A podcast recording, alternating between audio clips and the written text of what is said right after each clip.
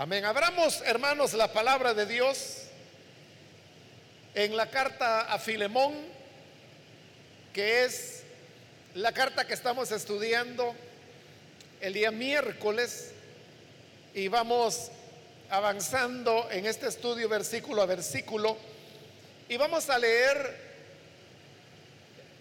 eh, un versículo que quedó pendiente la semana anterior y luego vamos a añadir algo otros para completar la enseñanza de este día.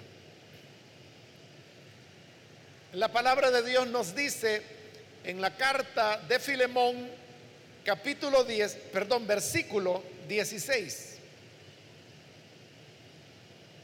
Ya no como a esclavo, sino como algo mejor, como a un hermano querido, muy especial para mí pero mucho más para ti, como persona y como hermano en el Señor. De modo que si me tienes por compañero, recíbelo como a mí mismo. Si te ha perjudicado o te debe algo, cárgalo a mi cuenta. Yo, Pablo, lo escribo de mi puño y letra, te lo pagaré. Por no decirte que tú mismo me debes lo que eres. Amén. Hasta ahí dejamos la lectura, hermanos. Pueden tomar sus asientos, por favor.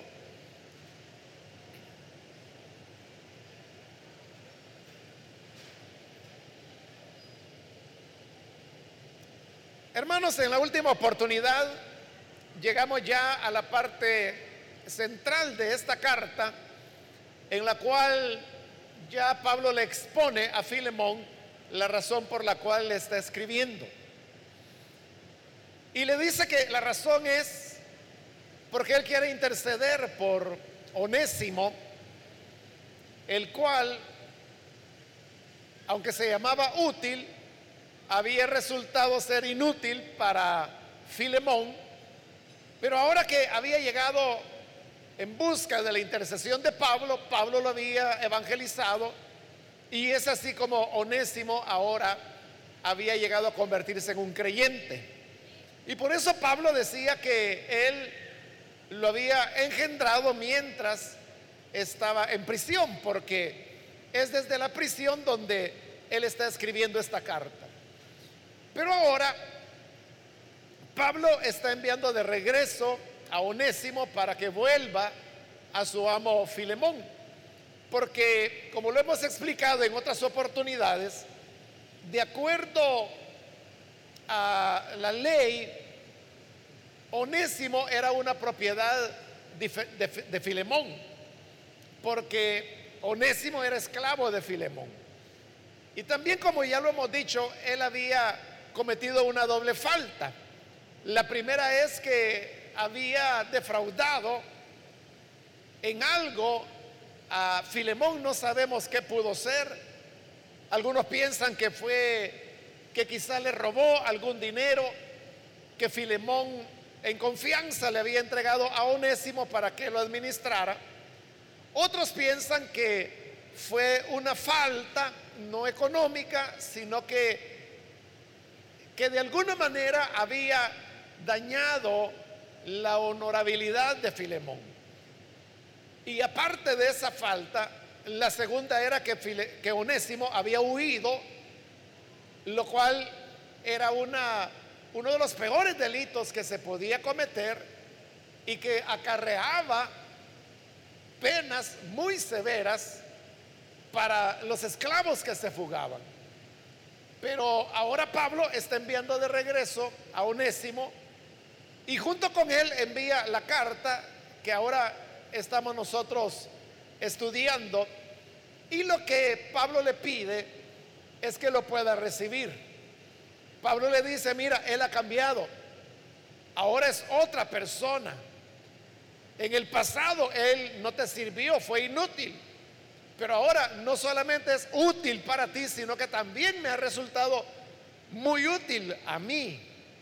Tan útil que yo quería retenerlo conmigo, pero como te pertenece, te lo envío y para que así tú tengas la libertad, que si quieres enviarlo de regreso para que me sirva, pues está bien, pero si tú lo quieres conservar, que así sea, pero que todo pueda ser algo que nazca de tu corazón. En esta intercesión que Pablo está haciendo por Filemón, es que ahora llegamos a este versículo 16 que como dije, quedó pendiente la semana anterior y siempre hablando a Filemón acerca de que reciba a Onésimo, le dice en el versículo 16 que lo reciba ya no como esclavo, sino como algo mejor, como a un hermano querido. En verdad, Onésimo era un esclavo de Filemón. Y el hecho que él se hubiera convertido al Evangelio, eso no cambiaba su situación legal. Seguía siendo la misma. Al volver, Filemón tenía al menos tres opciones que podía hacer con Onésimo. La primera era la de castigarlo severamente, tal como la ley lo establecía en un caso como ese.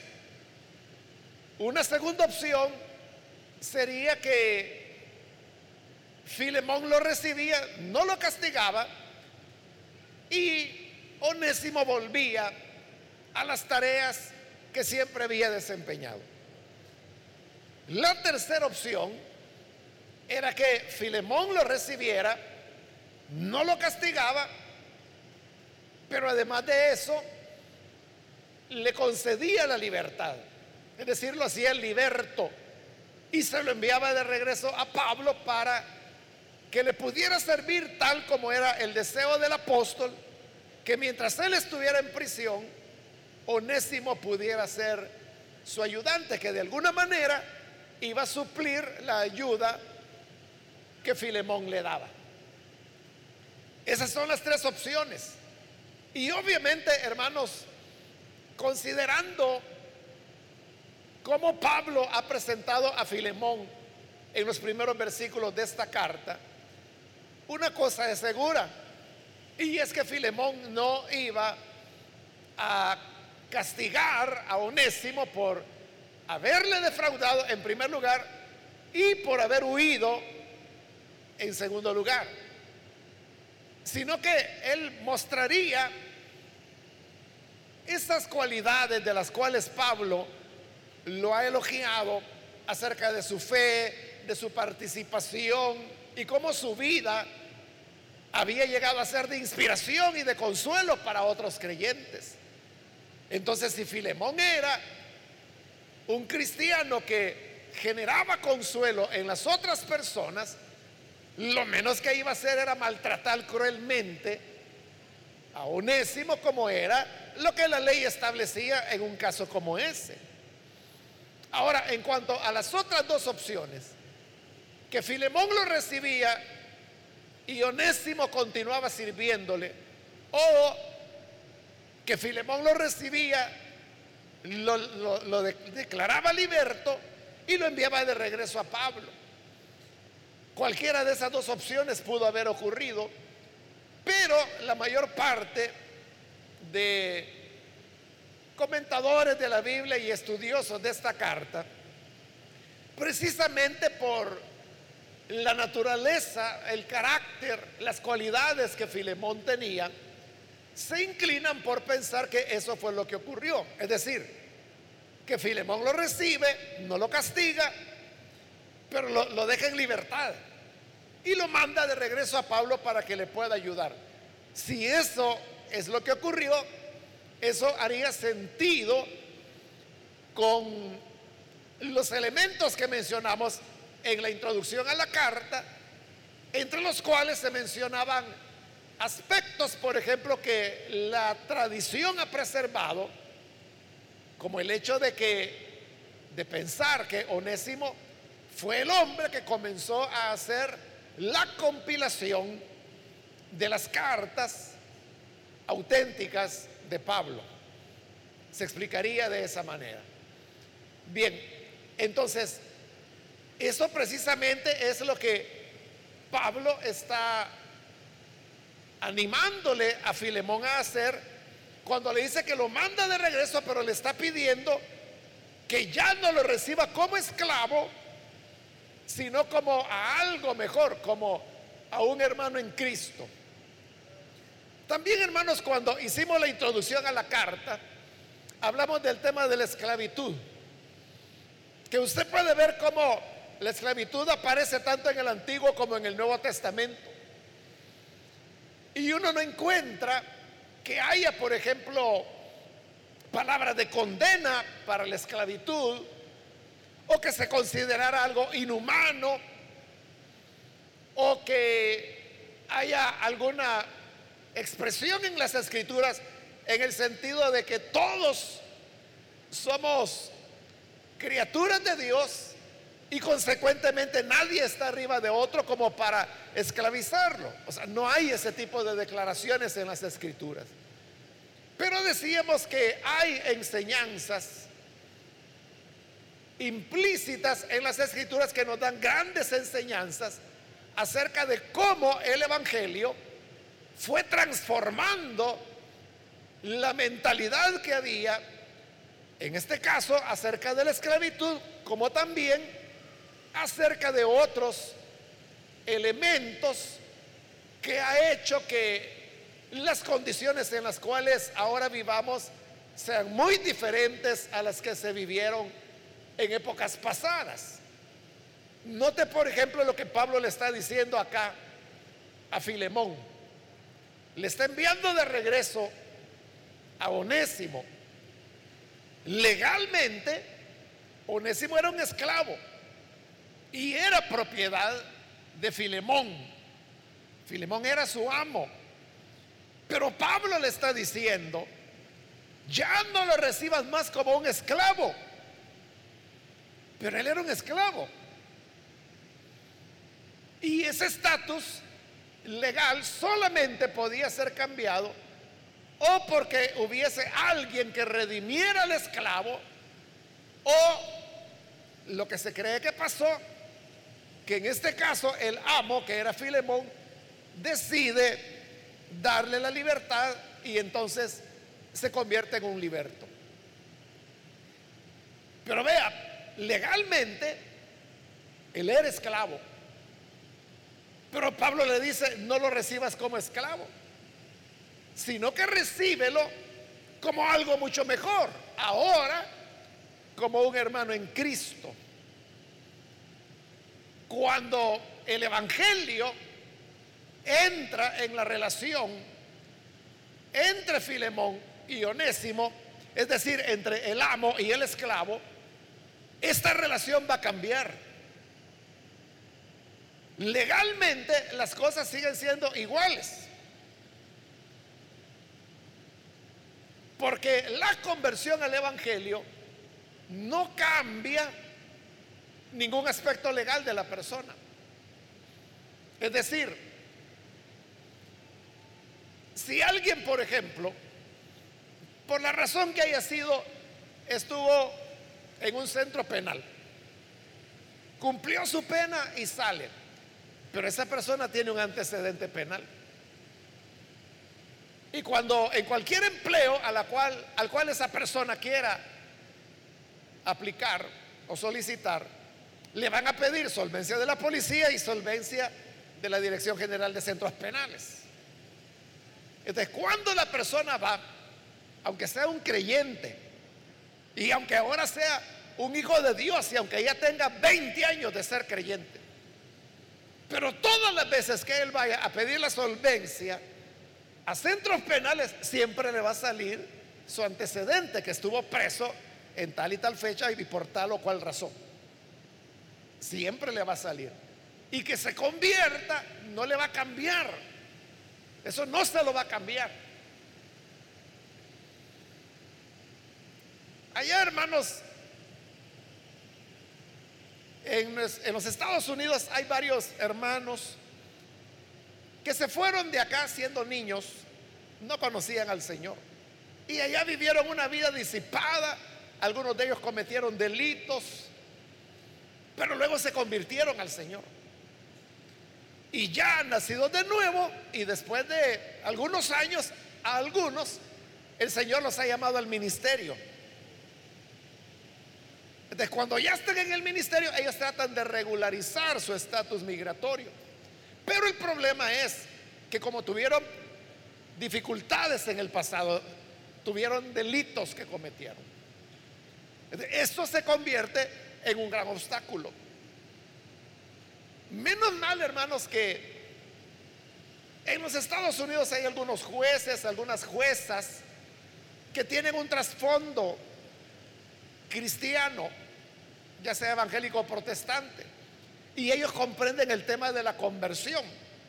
Entonces, mucho tiene que ver el juez del caso que les asignan, porque si este hermano viene y argumenta y dice, mire, sí, es cierto, yo robé, o incluso yo estuve detenido, eso es suficiente para que no le den los papeles. Pero si él dice, mire, esto fue hace 15 años cuando yo era un joven, pero luego yo tuve una experiencia de conversión, Cristo me cambió. Y ahora yo soy un ministro del Evangelio. Entonces se presentan cartas, recomendaciones de que realmente son nacidos de nuevo. Y, le digo, cuando el juez tiene esa base de fe, que sabe que el Evangelio puede transformar a una persona, es lo que les ayuda para que finalmente les den sus documentos. Pero es lo que le digo, ¿no? el que se hayan convertido no les borra el expediente de lo que pudo haber pasado. Hay un hermano allá que está al frente de una de nuestras filiales, eh, es un gran hermano, un gran hermano que si usted platica con él, o sea, hasta con solo el hecho de platicar, usted sabe que está hablando ahí con un hombre de Dios. Pero el problema es lo que fue antes de conocer a Cristo. Entonces él tenía acumulado varios delitos antes de su conversión. Claro, él nació de nuevo, y obviamente esa vida vieja quedó atrás y entonces él vivió varios años en, el Evangelio, sirvió, fue diácono, fue líder, fue supervisor. Luego le envían como obrero y ahora es un pastor ya. Y habían pasado años de eso. Y lo que le quiero decir es que todas las veces que él solicitaba su legalización se la rechazaban, pero era por su pasado. Y oiga, este hermano, como le digo, es tan bueno, es un gran hermano, tiene un gran corazón, es un, gran hombre de Dios. Y él siempre me ha tenido mucha confianza y se me acercaba y me contaba cómo iba la cosa de sus papeleos. Y era bien difícil porque él, él, me decía lo que los abogados le decían, lo que los jueces le decían, los rechazos que le hacían. Él está casado con una hermana que también es latinoamericana, pero ya nacionalizada. Sus hijos nacieron allá. Entonces, tiene una esposa estadounidense. Sus hijos son estadounidenses porque nacieron allá, pero él era ilegal. Y las cosas se le fueron dificultando hasta que llegó un momento en que recibió ya la orden de deportación que tenía que salir. Y es, como le digo, esa clase de hermanos que uno da fe de que verdaderamente son hombres diferentes. Pero es lo que le digo, el hecho de que sean creyentes, eso no borra el pasado, es decir, su situación legal no cambia. Para no dejarle, hermanos, ahí con la historia sin terminar, lo que ocurrió es de que cuando él me contó eso de que ya le había llegado la orden de deportación, yo me acordé de un hermano, de otro hermano que también está en una iglesia, que él recientemente había obtenido sus papeles. Entonces yo hablé con él y le dije, hermano, ¿quién le ayudó? ¿Quién lo hizo? Y me ah, mire, es una abogada italiana, me dice. Y ella es buena, buenísima, me dice. Y me puede dar los datos. Y me los dio. Entonces yo fui donde el hermano que tenía el orden de deportación y le dije, mire hermano, aquí me han dado estos datos de esta abogada. Es una italiana y me dicen que es muy buena. Pero lo que pasa es que el caso era tan difícil que ningún abogado se lo quería agarrar. Porque lo veían imposible de ganar. Pero como ya tenía el orden de deportación, pues nada, perdía, ¿verdad? Comprobar. Fue a hablar con ella y le expuso el caso y le dijo, esto y esto ha pasado, he tenido estos juicios, estas apelaciones, todas he sido rechazado y tengo una orden de deportación. Y entonces la abogada comenzó a revisar todos los documentos y le dijo, mire, sí, sí se puede hacer algo todavía. Ese fue un proceso que duró como tres años, algo así. Hasta que finalmente, hermanos, se lo otorgaron. Le otorgaron sus documentos. Entonces ya e, él tiene seguridad porque lo iban a sacar y él tenía que dejar a su esposa, a sus hijas allá. Pero eso obviamente a la ley no le importa, ¿verdad? La ley es la ley, como dicen los estadounidenses. Entonces el problema de este hermano se resolvió. Lo que quiero transmitirle, hermanos, es que las situaciones legales no van a ser cambiadas por el hecho de que usted sea creyente. Y es lo que pasaba con Onésimo. Pablo le decía, mira, ya no lo recibas como esclavo. Pero legalmente él era un esclavo, de acuerdo a la ley, era un esclavo. Pero Pablo le está diciendo a Filemón, ya no lo recibas como esclavo, recíbelo como a un hermano en Cristo.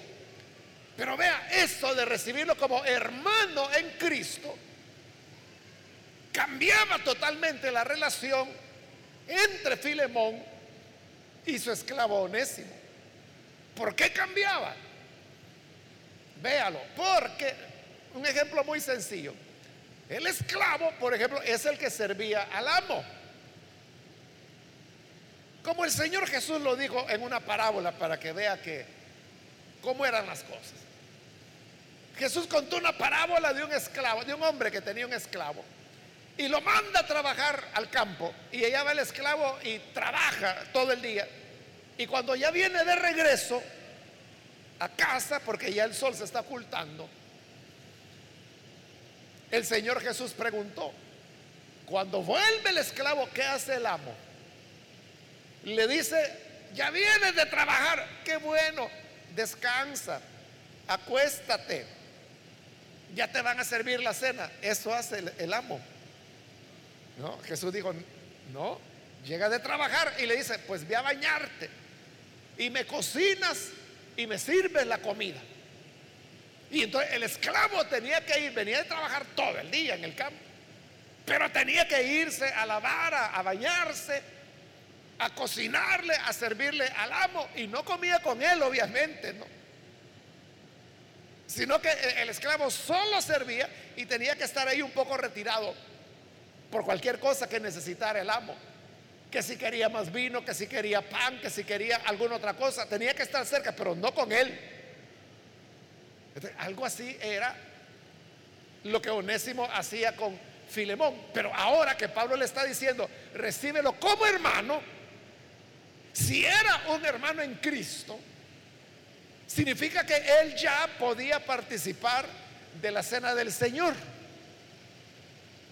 Así es, ¿verdad, hermanos? Así es o no es así. O sea, cuando una persona cree en Jesús, ya puede participar en la cena del Señor. Así es, ¿verdad? Entonces, pero recuerde que en la iglesia primitiva la cena del Señor era una cena de verdad, no era como nosotros, ¿verdad? Que solo el pedacito de pan y la copita. No, en el caso de ellos, en el libro de los Hechos, usted lo puede leer, lo que hacía era que primero cenaban. En Primera de Corintios 11 también Pablo habla de eso, de que todos comían juntos, llevaban la comida y después de haber cenado, o sea, una buena cena, ¿verdad? Entonces era cuando venía el partimiento del pan y bebían de la copa. Entonces, si ahora Onésimo era un hermano en Cristo, él ya podía participar de la cena del Señor. ¿Y eso qué significaba? Que se podía sentar a la mesa. donde los creyentes cenaban juntos y donde después de haber cenado venía el partimiento del pan. Y recuerde que eso era todos los días. No es como en el caso nuestro, ¿verdad? Que, bueno, nosotros ni siquiera todos los domingos celebramos la cena del Señor. Más o menos es como una vez al mes le, toca a cada distrito. Pero ellos eran todos los días. ¿De qué significa esto? Que Onésimo, que había sido el esclavo y que nunca se sentaba a la mesa con su amo Filemón porque era esclavo, sino que él estaba ahí con la jarra de vino y que si Filemón necesitaba más solo levantaba la copa y él tenía que llegar y servirle y retirarse. Pero como Pablo le está diciendo, recíbelo como hermano en Cristo. hoy ya se puede sentar a la mesa. Y ya puede comer con su amo. Y puede comer con los demás hermanos. Y puede participar de la cena del Señor. eso por poner solo un ejemplo. Entonces vea cómo la diferencia social que establecía que una cosa era el amo y otra cosa era el esclavo es ahora borrada por el Evangelio, porque Pablo le está diciendo, recíbelo como hermano. Y eso implicaba que estas diferencias que le he puesto el ejemplo de la comida, ¿no? Pero eso se podía extender a las demás relaciones entre el amo y el esclavo. Todo eso quedaba anulado porque ahora lo veía como un hermano en Cristo. Entonces vea el efecto del Evangelio al llegar la conversión, tanto para Filemón como para Onésimo, les cambiaba su manera de relacionarse. Y obviamente ahora que Filemón, que era el amo, estaba sentado a la mesa y a su lado estaba Onésimo, que era su esclavo, pero ahora platicaban como hermanos, ahora comían quizás del mismo plato, de la misma comida, como hacía el Señor que untaba el pan en el caldo y se los daba a sus discípulos. ahora era una relación diferente. Estando sentados en la misma mesa comiendo, eso cambiaba la perspectiva de cómo las personas se ven entre sí, de cómo el amo veía al esclavo y de cómo el esclavo veía al amo. Todo cambiaba. Y se comenzaban a ver como hermanos. por eso le decía que aunque, por ejemplo, esta carta de Filemón, en donde se trata de una relación entre un amo y su esclavo, usted lee la carta y ahí no hay nada que diga, por ejemplo, mira, la esclavitud no es cristiana. Eso está en contra de la revelación de Dios, porque Dios dice que de una sola carne nos hizo a todos. Todos somos criaturas de Dios, todos hemos recibido el soplo divino, todos somos hechos a imagen y semejanza de Dios. Por lo tanto, la esclavitud es diabólica, la esclavitud no es agradable a Dios. O sea, todo esto que estoy diciendo lo entendemos nosotros hoy. Hoy cuando nos parece que la esclavitud era algo inhumano y uno dice, ¿por qué se daba? Porque los esclavos se vendían en los mercados de esclavos. Y como le he dicho otras veces, había precio de todo. El equivalente más o menos sería a lo que cuesta un vehículo hoy en día.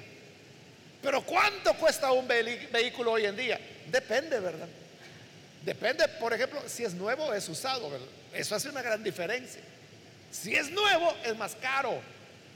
Si es viejito, es más barato. Entonces usted puede encontrar un carro ya viejito, viejito. Lo puede encontrar por 200, 300 dólares. Claro, a cada rato se le va a desarmar, ¿verdad? Pero hay, hay vehículos de esos precios. Claro, son ya de los años 70, 60, ¿verdad? Cosas así. Lo mismo era con los esclavos. Si usted tenía un esclavo, un adolescente, ese era el más caro, porque era como el nuevo, ¿verdad? El que apenas estaba desarrollando su fuerza y era una larga vida de servicio que le iba a rendir a usted, por lo tanto era más caro.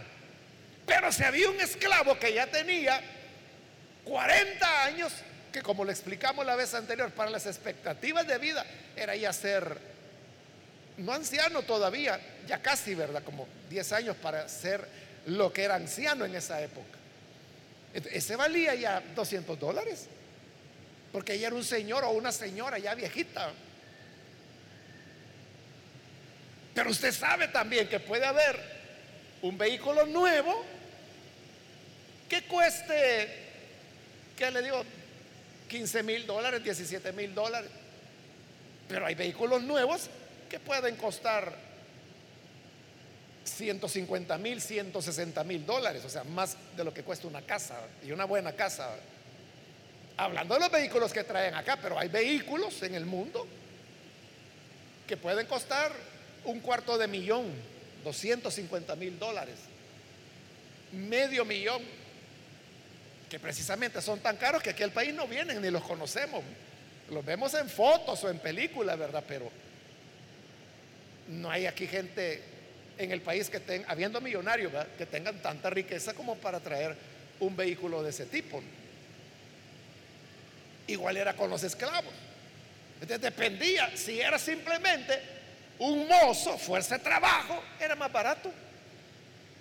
Era como comprar un Toyota. Pero si el hombre, como Onésimo, que era una persona con educación, Podían haber esclavos, cocineros, esclavos maestros, esclavos historiadores como Flavio Josefo. Podía haber esclavos médicos, podía haber esclavos administradores como José en Egipto, como Onésimo con Filemón. Esos eran mucho más caros. Esos ya eran BMW, Mercedes-Benz, Porsche, esas marcas, los Audi, porque eran esclavos de lujo. Entonces, cuando uno piensa en eso, que la gente tenía precio de acuerdo a la edad, también había diferencia si era mujer o era hombre. La mujer era más cara porque era la que daba crías. El hombre no.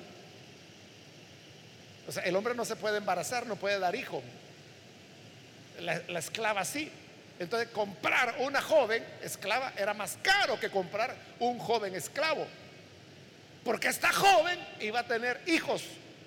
Y la ley decía que los hijos que nacieran de una esclava eran propiedad del amo. Es igual que si usted compra una, una gallina, es suya. Entonces los pollitos que tenga son suyos. Porque la gallina es suya. Igual. Entonces, Ahí es donde uno se pregunta, ¿cómo podía ser eso? ¿Cómo podía ser que hubiera mercados de esclavos? Y así se llamaba. Y se usaban como mercancías. no hay en una carta como Filemón, ni en ningún lugar de la escritura, que se condene eso. Pero la vez pasada le expliqué por qué.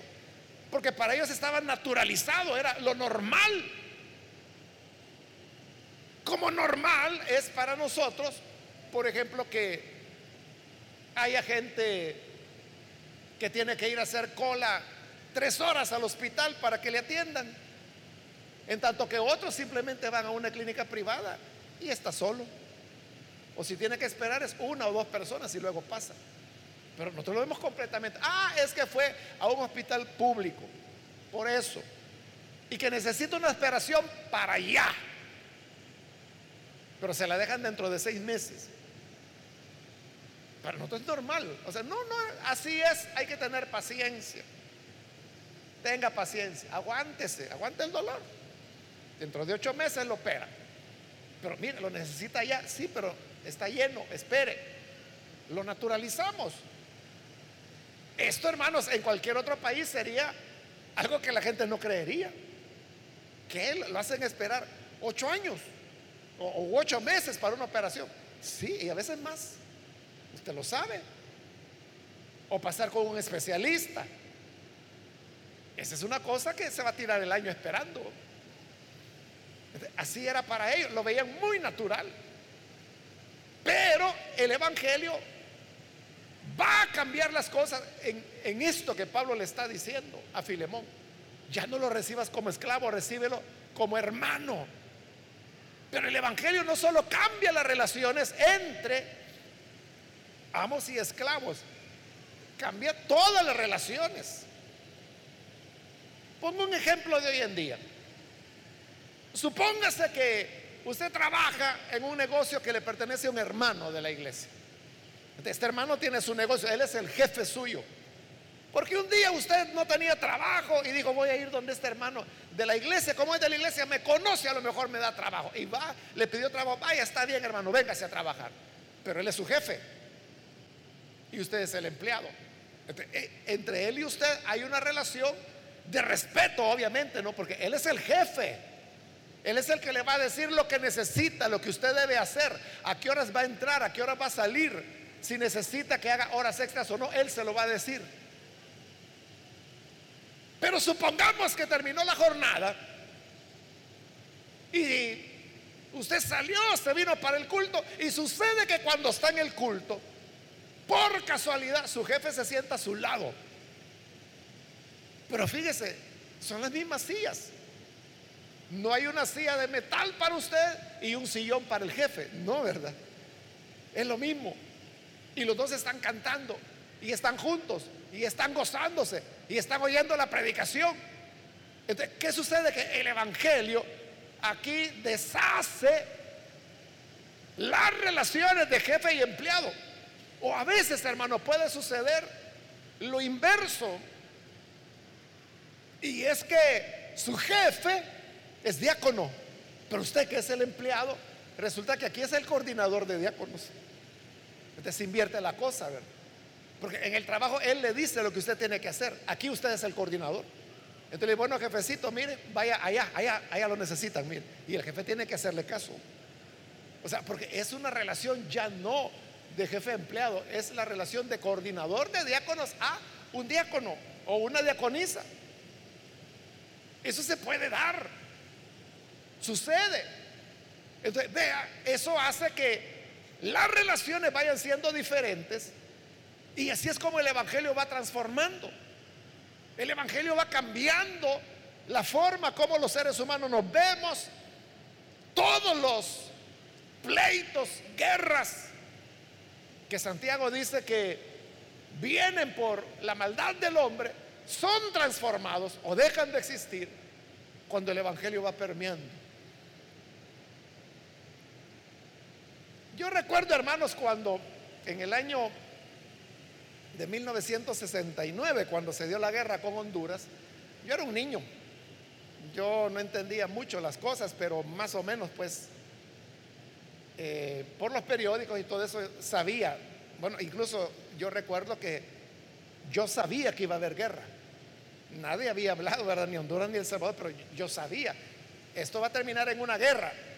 Pero lo que le quiero decir era que, por ejemplo, la narrativa que había entre los salvadoreños era un odio hacia el hondureño. Los catrachos le decían. Entonces era cuestión de que era un odio. O sea, todo, todo. Eh, el Salvador respiraba de odio contra los catrachos. ¿Por qué? Porque los hondureños estaban expulsando a los salvadoreños de, de Honduras, que tenían décadas de vivir por allá sobre todo en la parte sur de Honduras. Entonces, y se organizó allá lo que se llamaba la Mancha Brava, ¿verdad? Que era un grupo, eran campesinos armados, pero que eh, golpeaban a los salvadoreños, les quemaban las casas, a veces violaban a las muchachas, a las niñas, mataron al más de algún salvadoreño. La cosa era echarlos del país. y de igual manera allá. La narrativa era de un odio hacia todo lo que fuera salvadoreño. Por eso es que quebró lo que en esa época se llamaba el mercado común centroamericano.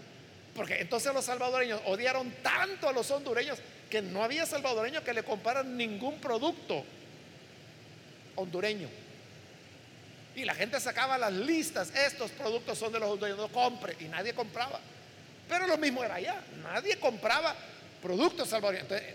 Eso ahí se acabó el mercado común centroamericano y nunca volvió a resucitar después de 41 años, perdón, 51 años va a ser de eso. Eso fue en esa época. Le estoy hablando que, bueno, en esa época, hermanos, ni siquiera se llevaban estadísticas de cuántos evangélicos había en El Salvador. En los años 70 es que, que se sabe que andaba por un 3%, es decir, casi no había iglesia evangélica. Pero hoy la cosa ha cambiado. Hoy en El Salvador pues se cree que al menos un 40% de la población es evangélica. En Honduras es un poco menos, pero hay, hay muchos evangélicos ahora. Entonces, ¿qué cree usted que ocurriría si una situación similar volviera a montarse entre Honduras y El Salvador? Usted como creyente podría odiar a los hondureños sabiendo que muchos de ellos son hermanos en Cristo. ¿Y usted cree que estas iglesias hondureñas armarían manchas bravas para comenzar a expulsar salvadoreños con violencia, con machetes, con amenazas, con incendio de propiedades, con robo, con violaciones, con asesinatos a sus hermanos en Cristo? ¿Cree que lo harían? Obviamente que no. Al contrario, hermanos, bueno, esa parte sur de Honduras, que fue la más afectada, es donde, o sea, solo nosotros como el IN tenemos no sé cuántas filiales, hermanos, ahí, que han nacido sobre todo por la radio, porque la radio cubre esas áreas de Honduras, y entonces los hermanos han pedido, y por eso es que tenemos varias filiales a, lo largo de toda la frontera norte del Salvador, que sería la sur de Honduras donde se dieron los problemas, tenemos filiales nosotros. ¿Entiende? Y son hermanos que a veces vienen aquí, a la iglesia, vienen de visita, quieren conocer. Note cómo el crecimiento del Evangelio cambia las condiciones sociales de tal manera que una situación como esa no se podría dar. Porque entonces la iglesia decía, oiga, si somos hermanos, ¿Se imagina usted, por ejemplo, a la Alianza Evangélica del Salvador haciendo una declaración conjunta con la Alianza Evangélica de Honduras? Hablando de la paz y hablando de que somos hermanos y hablando de que somos una sola nación centroamericana, como lo fue en una época, ¿no? El virreinato de España. Éramos una, una sola provincia. Entonces, ¿por qué tenemos que estarnos matando? siendo que la tierra y su plenitud es del Señor. No pertenece al hombre. Las fronteras las inventaron los hombres. Pero la creación es de Dios. Y es para todo su pueblo. Entonces vea cómo las cosas serían muy diferentes. Claro, ahí hay una pregunta, ¿no? Y la pregunta sería, ¿seríamos las iglesias? Esta gran cantidad de evangélicos que habemos en El Salvador y Honduras, ¿seríamos capaces de poder frenar una guerra? ¿O nos sumaríamos a andar matando hondureños? Quiera Dios que no me equivoque, ¿verdad? Y que sí, la iglesia fuera un factor de cambio. Pero eso era, hermanos, lo que Pablo le pedía a Filemón. Ya no lo recibas como esclavo, sino como algo mejor, como a un hermano querido, muy especial para mí, pero mucho más para ti porque tú lo has tenido más tiempo. Para ti como persona o en la carne, como dice la reina Valera, es decir, por las relaciones de entre amo y esclavo que quién sabe cuántos años llevaban entre Filemón y Onésimo. Por lo tanto, era más querido por Filemón, recíbele entonces con ese amor. Versículo 17. De modo que si me tienes por compañero, recíbelo como a mí mismo.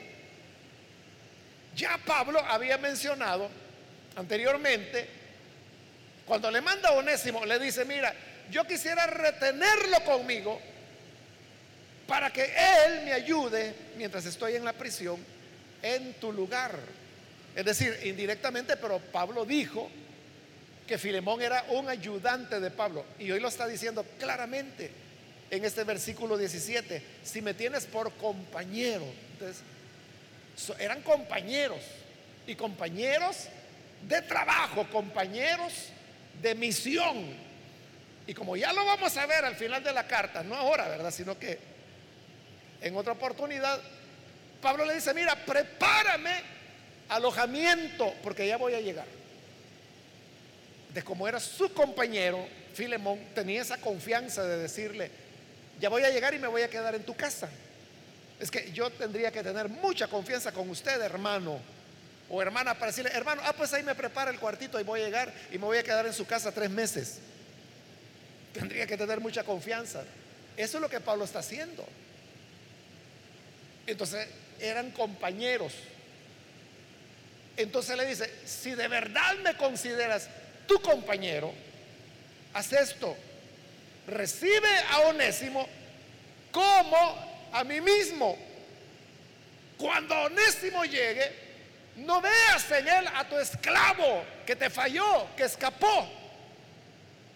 Cuando lo veas a él, trata de verme a mí en él. Recíbele como a mí mismo. Eso exactamente es lo que Cristo hace con nosotros cuando nos presenta ante el Padre. Le dice, mira Padre, ya no lo recibas a este como el malcriado, mentiroso, ladrón y mujeriego que es, sino que recíbelo como a mí mismo. Entonces, cuando Dios nos recibe, Él no nos está viendo como lo que somos o como lo que fuimos, sino que nos ve como su Hijo mismo. Porque es lo que Pablo decía, recíbelo no como onésimo, recíbelo como me recibirías a mí mismo. ¿Y cómo va a recibir el Padre a su Hijo Jesús? Lo va a recibir con agrado, lo va a recibir con un abrazo. Así nos recibirá a nosotros, con agrado y con un abrazo. No porque seamos super santos, no porque seamos perfectos, sino que por la intercesión del Hijo que le dice, Padre, ahí te mando a esta mujer que tiene una lengua terrible, pero recíbela como a mí mismo. Y el Padre lo recibe, la recibe como a su Hijo mismo. Esto es, hermanos, lo que se llama la imputación. La imputación es cuando lo que ha hecho una persona se le imputa a otra. Y eso que se le imputa puede ser bueno o puede ser malo. En realidad la imputación, en el caso de Jesús y el creyente, tiene los dos aspectos. Porque nuestros pecados le son imputados a Cristo, es decir, se le pegan a Él, por decirlo así. Y por eso es que Él murió en la cruz, por nuestros pecados. Pero Él nos imputa su justicia. Nos quita los pecados, pero nos da su justicia. Y por eso es que el Padre nos ve como a su Hijo. Cuando iban a crucificar a Jesús? Antes de clavarlo en el madero. Los evangelios dicen que los soldados romanos le quitaron su ropa. Lo dejaron desnudo. Y cuando le digo desnudo, desnudo, o sea, sin nada, porque así era como los romanos crucificaban. Lo que ocurre es que, claro, como se trata de la persona de Jesús, ¿verdad? Entonces, digamos, todos los pintores de la Edad Media, del romanticismo, del Renacimiento, nunca iban a pintar a, Jesús totalmente desnudo, ¿no? sino que siempre le ponían algo, ¿verdad? Una tela que lo cubría algunas veces era una hoja de parra, pero nunca desnudo. Pero la realidad es que él fue crucificado totalmente desnudo. Era parte de la humillación que los romanos hacían a los condenados a muerte. Pero ¿qué significa la desnudez en la Biblia? Sobre todo en el Antiguo Testamento. Bueno, y en Apocalipsis también lo menciona. La desnudez es una expresión del pecado. Así como usted siente vergüenza si tuviera que estar desnudo o desnuda delante del público, es la misma vergüenza que el pecado produce. Entonces, el hecho de que Jesús haya sido desnudado antes de ser clavado, habla de nuestro pecado que le estaba siendo imputado a Él. Nuestras vergüenzas fueron para Él. ¿Y qué hicieron con la túnica de Jesús? Bueno, el manto lo rompieron y se lo repartieron entre los cuatro soldados. O los soldados que hayan sido. Pero la túnica, como era bordada y era de un solo tejido, de arriba y abajo, ellos dijeron, no, no, no, esto no se puede partir porque si lo partimos lo echamos a perder. Mejor rifémosla. Echaron suertes y alguien se la ganó. Y se la llevó para usarla. Entonces vea, la vestidura de Jesús, que es la vestidura de justicia, de santidad, le quedó a un hombre para que se cubriera. Ahí tiene la imputación. Mientras que Jesús queda desnudo porque recibe la carga de nuestros pecados, hay un humano pecador que se lleva su ropa de justicia y de santidad porque Cristo le está imputando su justicia. Por eso es que Pedro dice que el malo por el bueno, nuestros pecados le fueron imputados a él y él nos imputó su justicia. Esa imputación se ve más clara en el versículo 18 cuando Pablo le dice, si te ha perjudicado o te debe algo, cárgalo a mi cuenta. Y en el 19, yo, Pablo, lo escribo de mi puño y letra, te lo pagaré.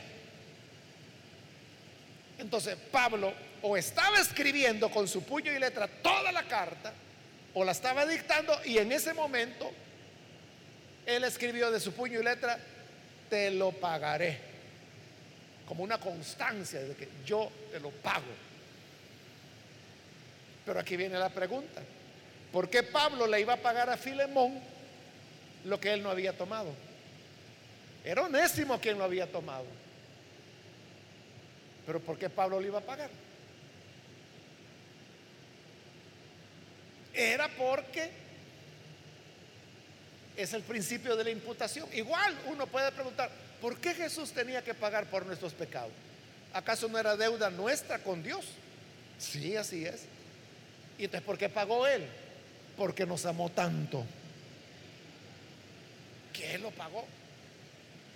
Igual Pablo amó tanto a Onésimo que le decía, mira, si algo te debe, yo te lo voy a pagar y te lo escribo de mi puño y letra. Yo pagaré. Cuando llegue, me lo cobras y yo te lo pago para que la falta que Onésimo había cometido quedara saldada, quedara borrada. Entonces Pablo le dice, yo te lo voy a pagar, aunque le aclara al final del versículo 19, por no decirte que tú mismo me debes lo que eres.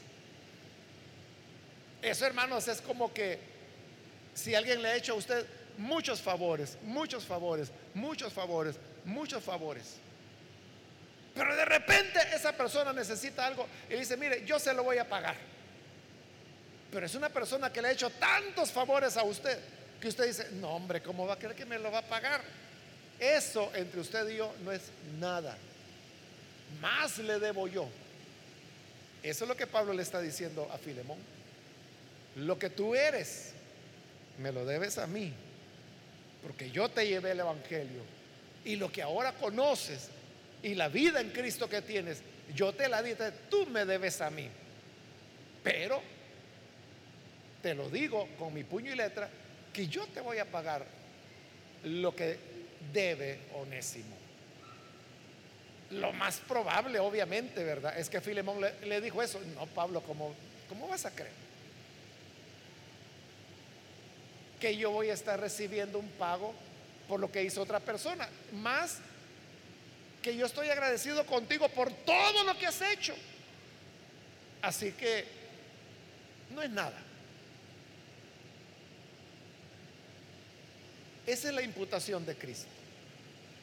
Es cuando Él paga nuestras deudas, se hace cargo de todas las metidas de extremidades que nosotros hemos hecho, de todas las trastadas que hemos cometido.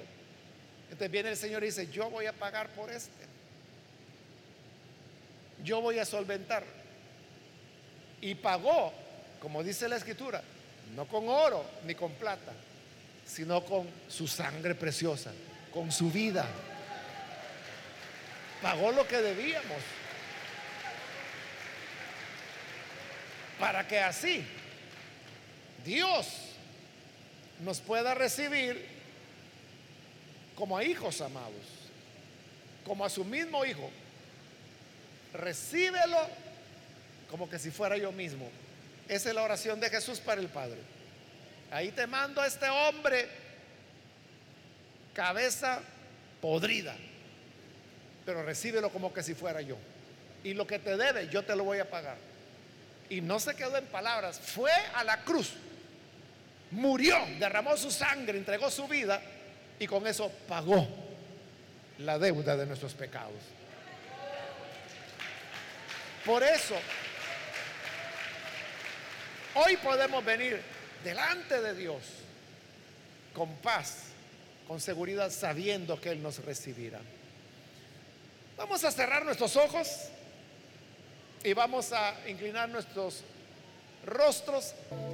Señor, gracias te damos por cada persona que está aquí al frente y también aquellos que a través de los medios de comunicación hoy están abriendo su corazón para creer a tu palabra, para venir, Señor,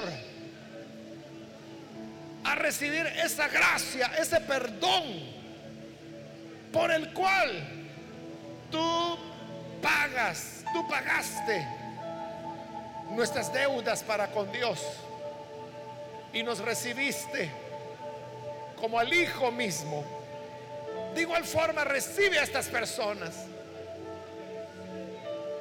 dándoles vida nueva, que tu sangre les transforme, les cambie haga de ellos nuevas criaturas.